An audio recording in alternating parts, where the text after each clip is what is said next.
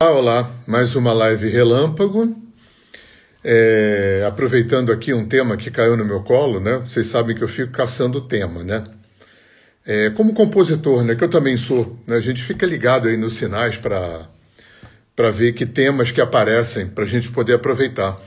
E aí eu tava, eu recebi uma mensagem de uma amiga querida, uma colega querida, a Maria Arminda Cacinscas, que faz umas rodas de cura de alinhamento energético online na segunda-feira. E eu não estava na roda de cura, mas o tema foi a fé. E aí isso ficou ruminando na minha cabeça. Eu acho que o tema da fé é um tema legal. Eu gosto de filosofia, gosto das teologias de todas as culturas. E durante um tempo na minha vida eu me senti muito culpado porque eu não consigo ter essa fé. Né? Eu me lembro quando era pequeno, que eu fiz primeira comunhão, a gente fazia catecismo, e essa coisa da fé, né? que é ensinada para gente que a gente tem que acreditar numa coisa que alguém falou ou que o livro falou e que a gente não entende, mas tem que acreditar. E isso nunca atravessou a minha garganta. Né? Eu nunca engoli essa história. Aí depois vem novamente a igreja falar que a fé é uma graça, né?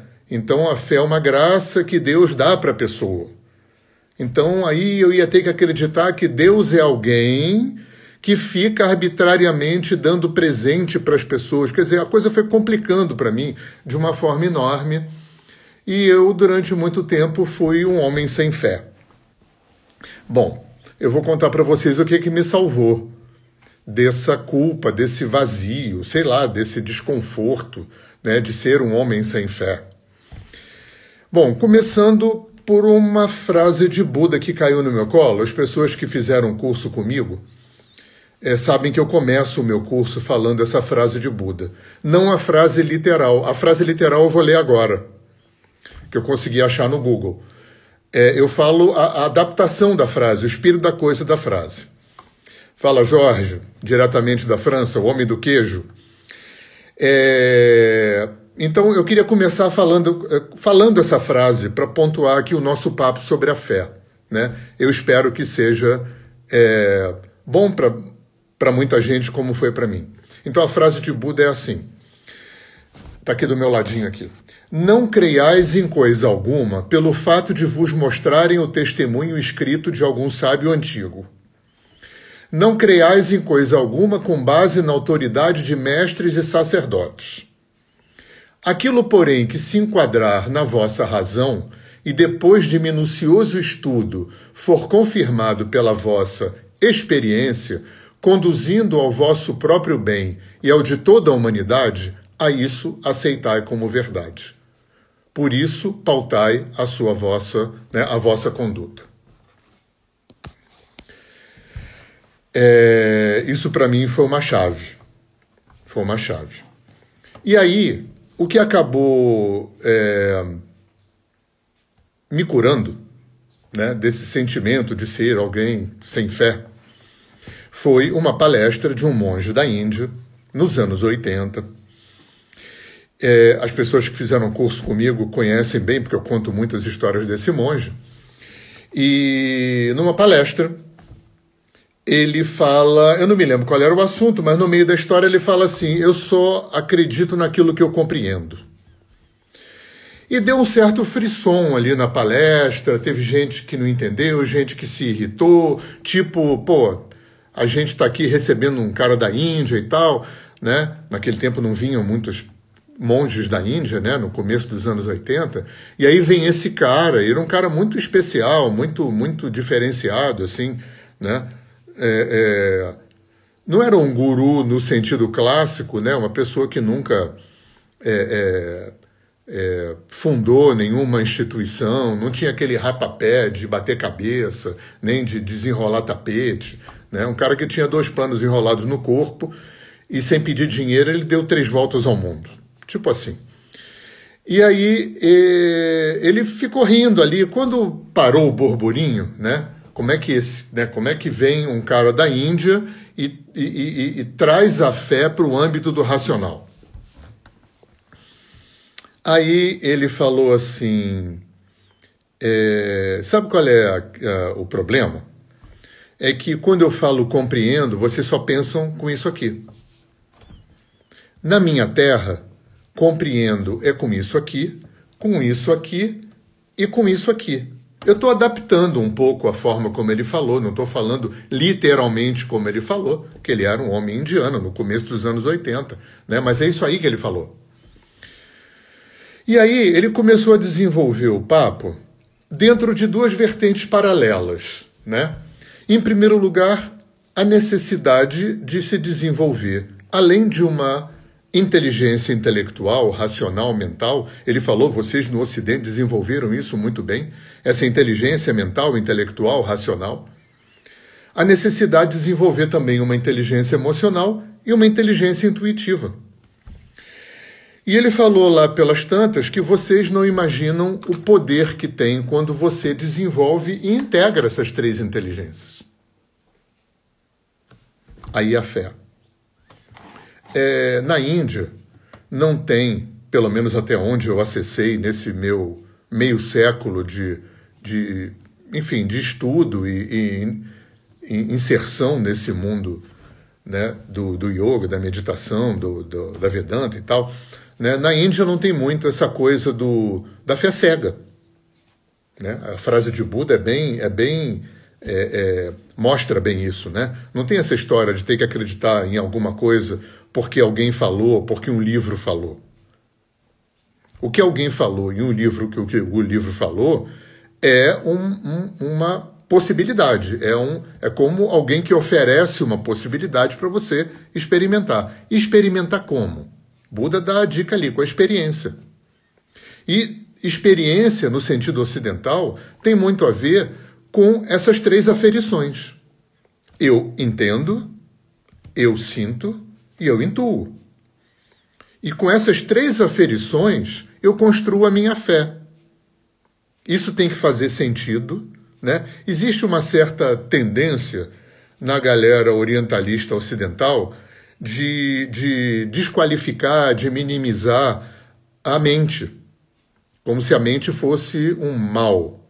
Né? A mente não é um mal, a mente é uma ferramenta né, que é usada com muito pouca eficiência pela gente, diga-se de passagem. A mente racional, o intelecto, né, essa mente pensante, ela nos foi dada né, para a gente lidar com o mundo material, com o mundo tridimensional, com o mundo concreto. E a gente usa muito mal. A gente usa com muito pouca eficiência essa mente. Né? É, é como eu falo nos cursos, quem, quem fez o curso comigo conhece esse papo, né? A maior parte do tempo a nossa mente que pensa está fazendo ping-pong passado, futuro, passado, futuro, passado, futuro e muito pouco essa mente está. A gente não sabe estar no presente. Né? Por isso que a gente precisa meditar, entre outras coisas, para aprender a ficar no presente. E imagina, a gente, na inteligência que a nossa cultura desenvolveu, a gente tem pouca otimização. O que dirá inteligência emocional e o que dirá ainda mais inteligência intuitiva. Então, é, é, o papo foi muito bacana, porque o papo foi na paralela. Né? A necessidade de, primeiro, é otimizar essa inteligência que a nossa cultura ocidental privilegiou. Apesar de ter privilegiado, a gente é, otimiza ela muito pouco. Desenvolver e otimizar a inteligência emocional, eu sinto, né? eu, eu, eu penso, logo existo foi importante na época do Descartes.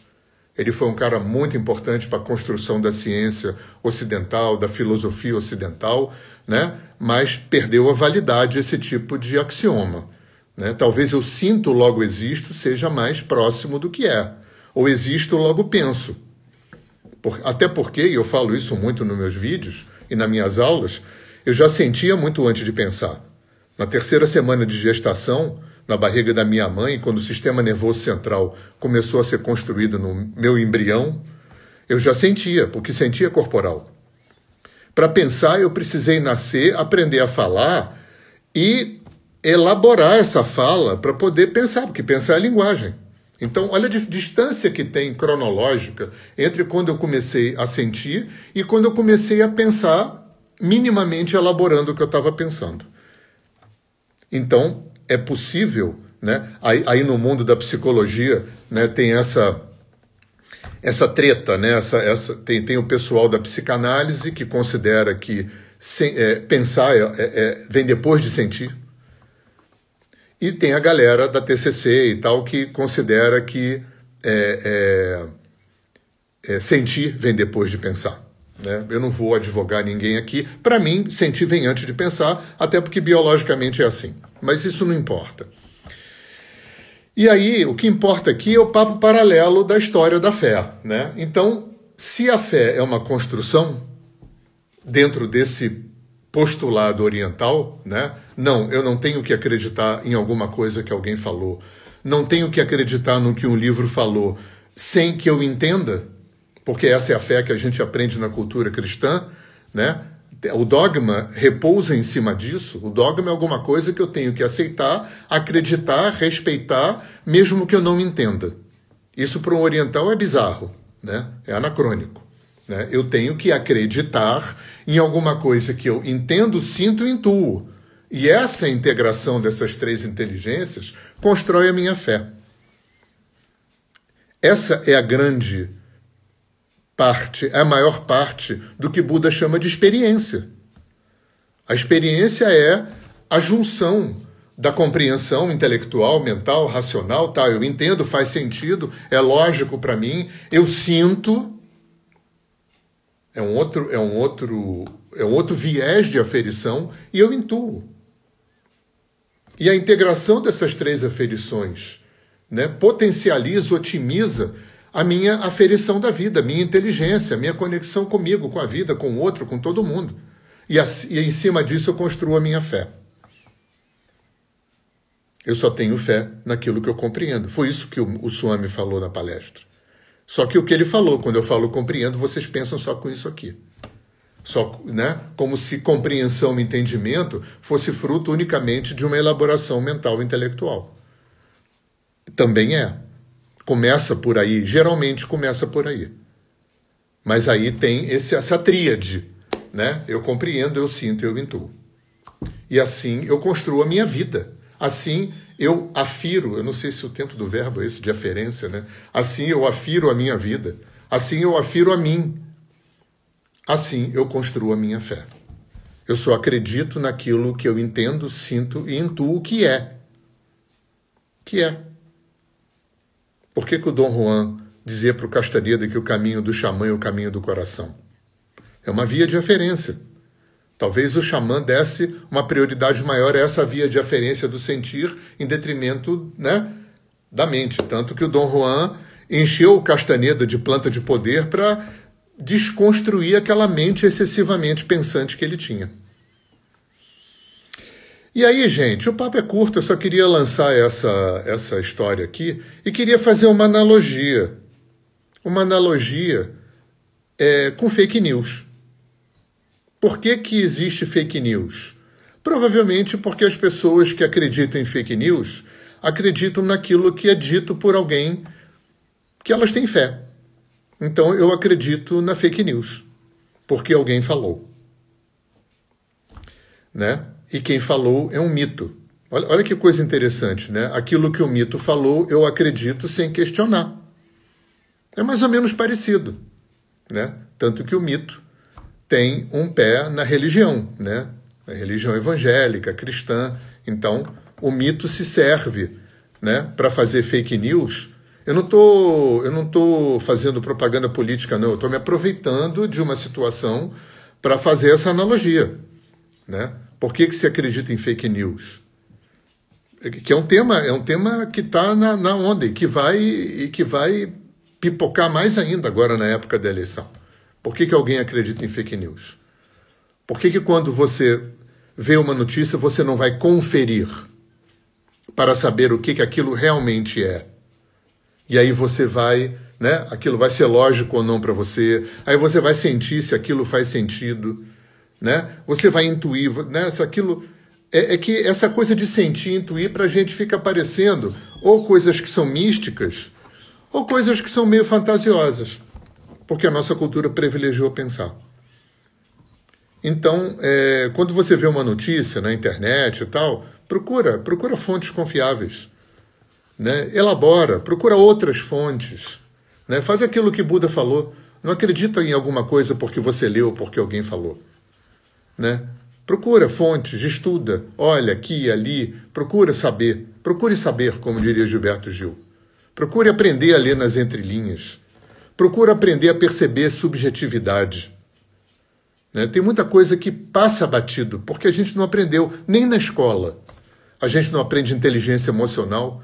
Né? O meu querido Michel Robin fala, falava, fala muito isso, que devia ensinar inteligência emocional na escola. A gente não aprende a ter pensamento crítico. A gente não aprende a ler nas entrelinhas, né? a perceber subjetividade. E tem outra coisa também que eu queria compartilhar com vocês aqui, misturar aqui no papo, que também foi uma coisa da semana eu postei no Instagram, não, no Facebook, uma carta que alguém, que eu não conheço, postou sobre é, a Anitta. Sobre esse último vídeo da Anitta, é, falando de feminismo, falando, enfim, né? É, é, ela tinha opinião, ela colocou a opinião dela. Eu coloquei essa, esse, esse texto, embora não concordando com algumas posições dela, eu coloquei para ouvir as pessoas.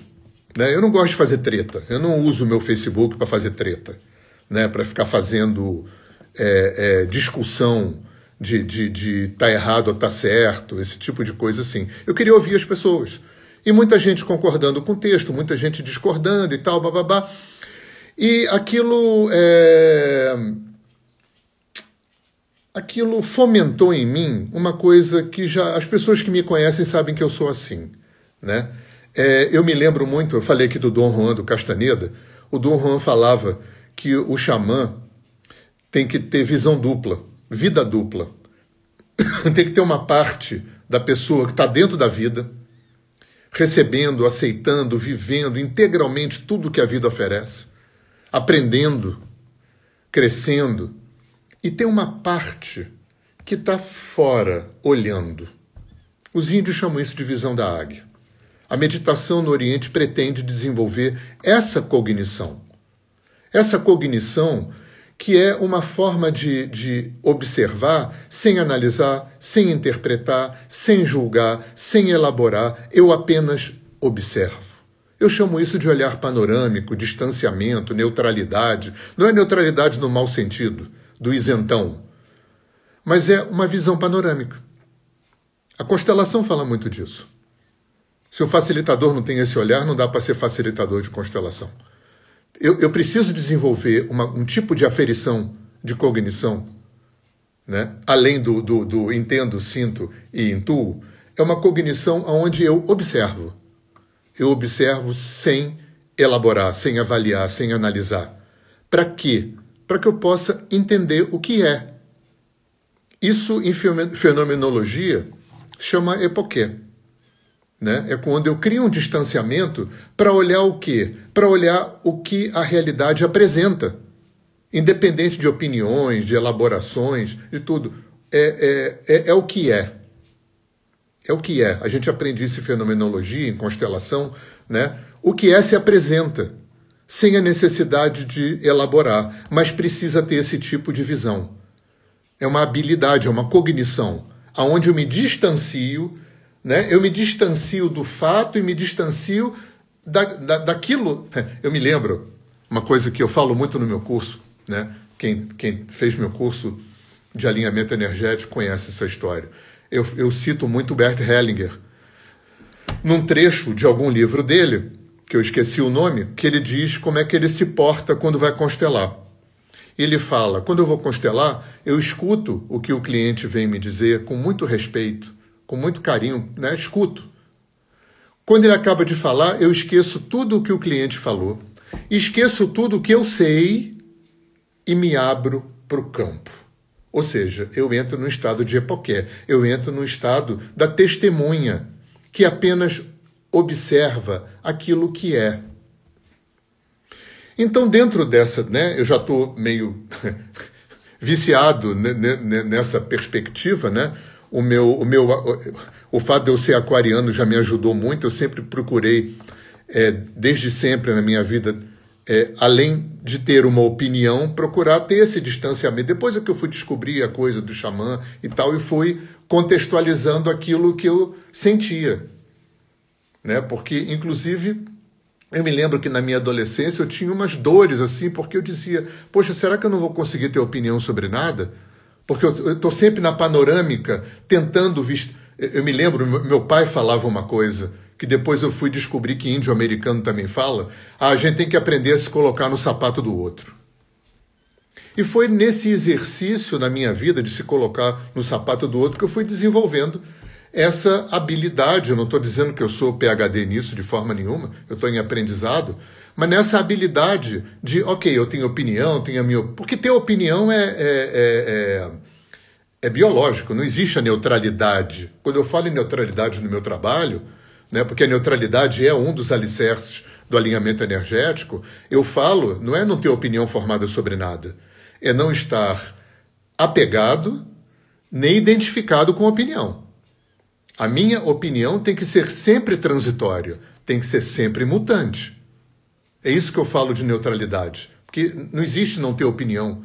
Ter opinião é, é biológico. Eu, quando acesso alguma coisa, imediatamente a minha mente é, é, é, avalia, julga, gosta, não gosta, é feio, bonito, desagradável, agradável, legal, é, não legal, isso é, é, automático.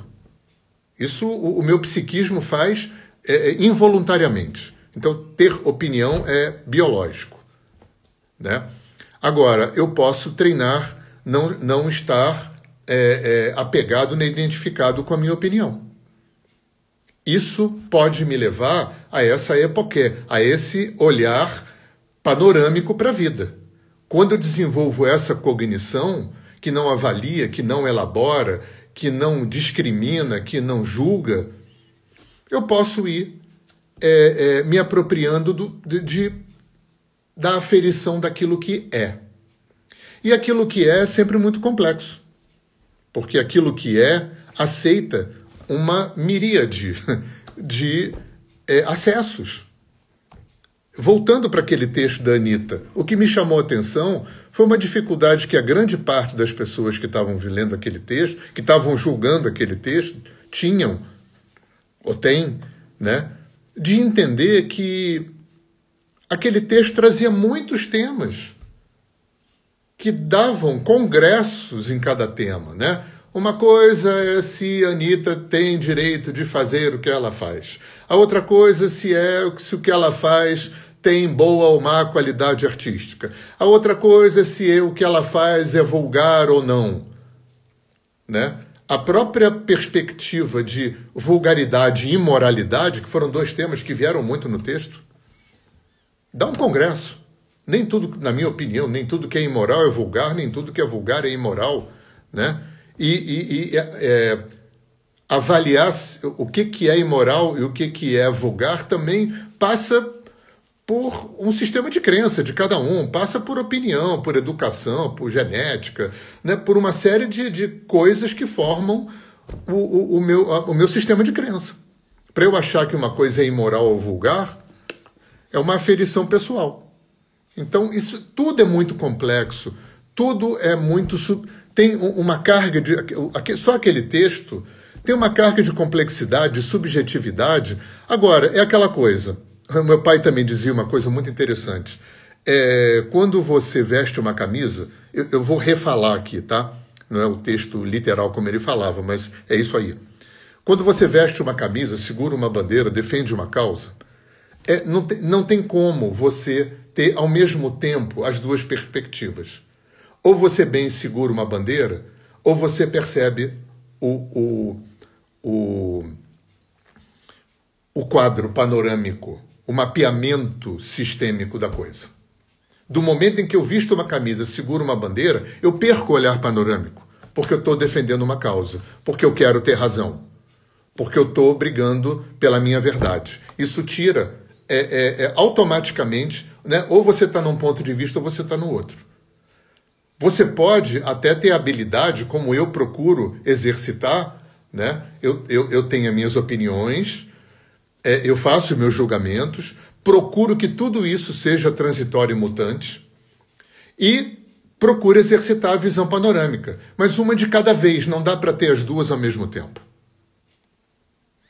E a maioria das pessoas, eu acho que como isso é uma coisa cultural, né, a gente não aprende na escola essa coisa da visão sistêmica, né? A gente aprende é, a ter razão, né, a lutar para ter razão. Eu me lembro que tive um sócio que falava uma coisa genial, que é você quer ser feliz ou ter razão? A gente quer ter razão. A gente quer ter razão. Porque a gente tem autoestima tão baixa, uma, uma, mais-valia tão baixa, um poder pessoal tão baixo, que se nem razão a gente tem, a gente não suporta. Então a gente faz tudo para ter razão. E quando eu estou empoderado de, né, de, dessa missão de ter razão, eu perco totalmente a perspectiva sistêmica da coisa. Porque ou bem eu estou num, ou bem eu estou no outro. E o que eu percebi muito na, na, na nos posts desse texto sobre a Anitta foi isso. Né?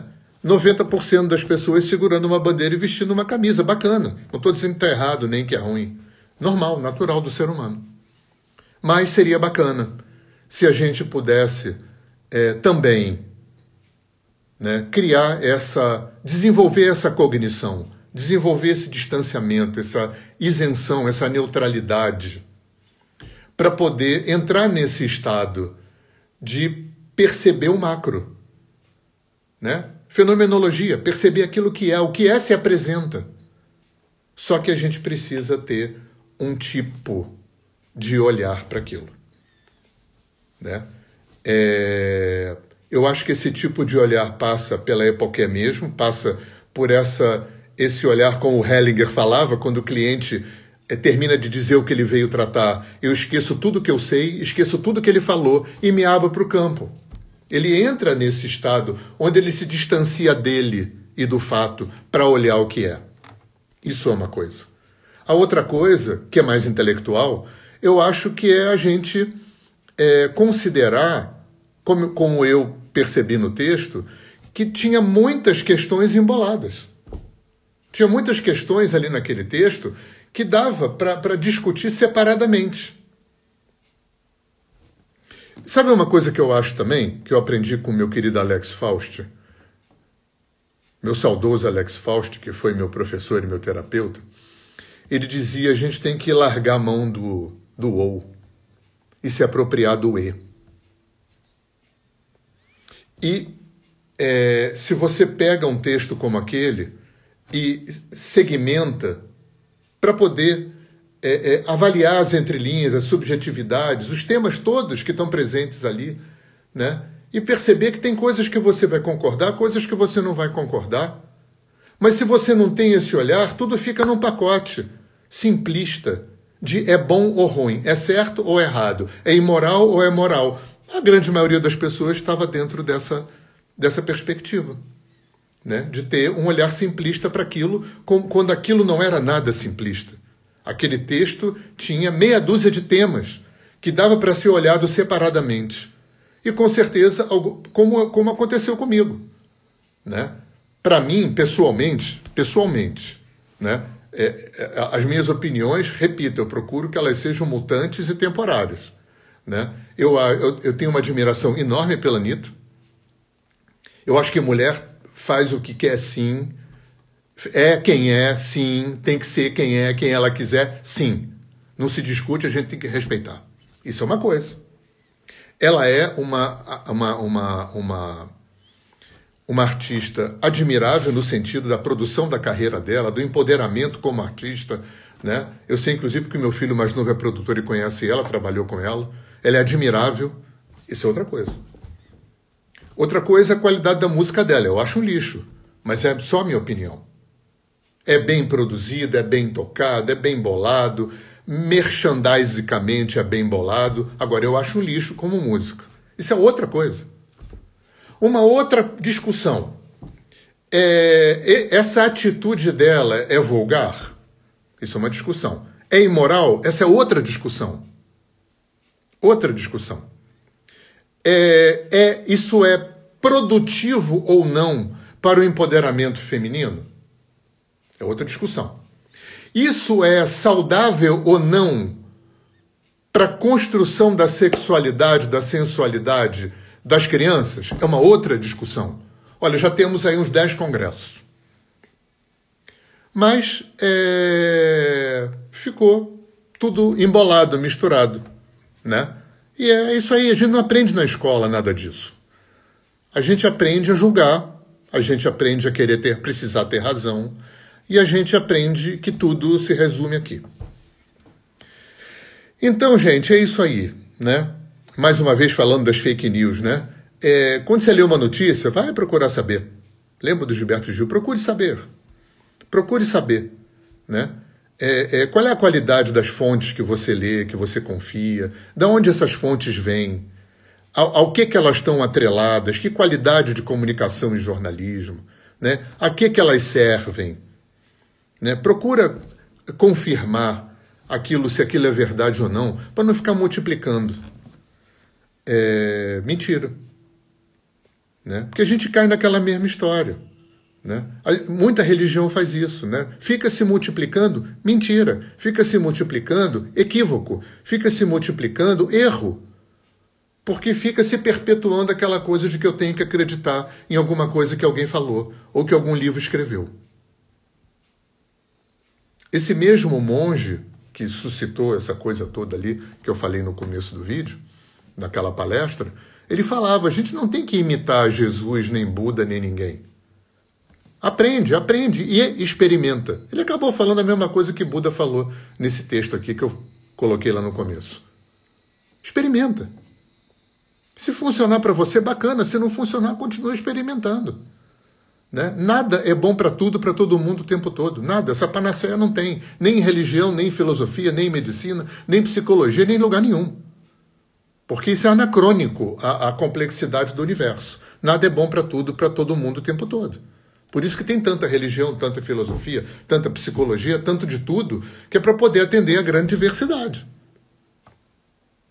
Agora o ser humano continua querendo ter razão, querendo continua brigando pela sua causa, minha religião é que é verdade, o meu, meu, minha, minha escola de psicologia, ou de filosofia, ou de não sei o que, é que é a verdade. Né? Isso é falta de olhar sistêmico, isso é falta de um olhar é, e, né? ou Desculpa, e, né? Continuamos no olhar ou, né? Tem que ser isso ou aquilo. Não, é isso é aquilo. E nós somos assim, nós somos bonitos e feios, bons e maus, mentirosos e verdadeiros, horríveis e maravilhosos, santos e pecadores simultaneamente. Simultaneamente, a vida, a vida toda é uma vida e. Então, se a vida é uma vida e, a gente só consegue olhar para essa complexidade se a gente desenvolver esse tipo de cognição, que foi aquilo que aquele monge sugeriu. Eu tenho que entender, sentir e intuir. E aí tentar, né, a partir daí, é, é, integrar isso com essa cognição que a meditação traz. Isso é muito importante. Você vai estudar psicologia hindu, por exemplo, que é a que eu conheço mais, né? No sistema cognitivo do ser humano, além desse que a gente conhece, consciente, inconsciente, memória, lá, lá, tem uma parte do, do, do psiquismo que te proporciona a desenvolver esse tipo de cognição que é essa cognição sistêmica, essa cognição né, onde eu não, não elaboro, não julgo, não analiso, não interpreto, eu apenas observo. Porque essa é a, talvez seja a chave para a gente entrar em contato com o que é, além das nossas opiniões, crenças e achismos. Tá bom, gente? É isso aí. Foi bom falar com vocês. E a hora que eu tiver mais um tema, se cair aqui no meu colo, eu volto a compartilhar. Vai estar tá no podcast também, né, no podcast do Spotify, da Apple.